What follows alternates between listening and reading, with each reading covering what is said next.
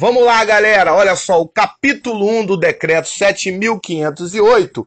Se você souber ele, você consegue resolver 80% das questões sobre decreto.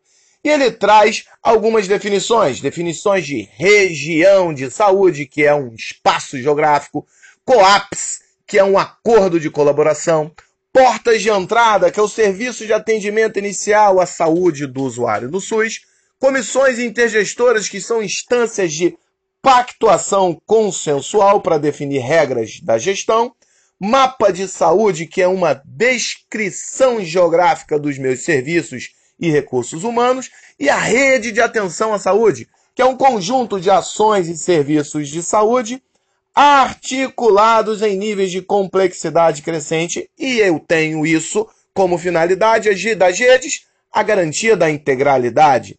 Além disso, a gente define, o decreto define serviços especiais de acesso aberto, que são aqueles serviços específicos para o atendimento em caso, caso haja razão de agravo ou de situação laboral, e os protocolos clínicos e diretrizes terapêuticas, que são documentos que vão definir o diagnóstico e o tratamento, é, inclusive medicamentoso, caso seja preconizado. Beleza, galera? Bons estudos e foco na aprovação.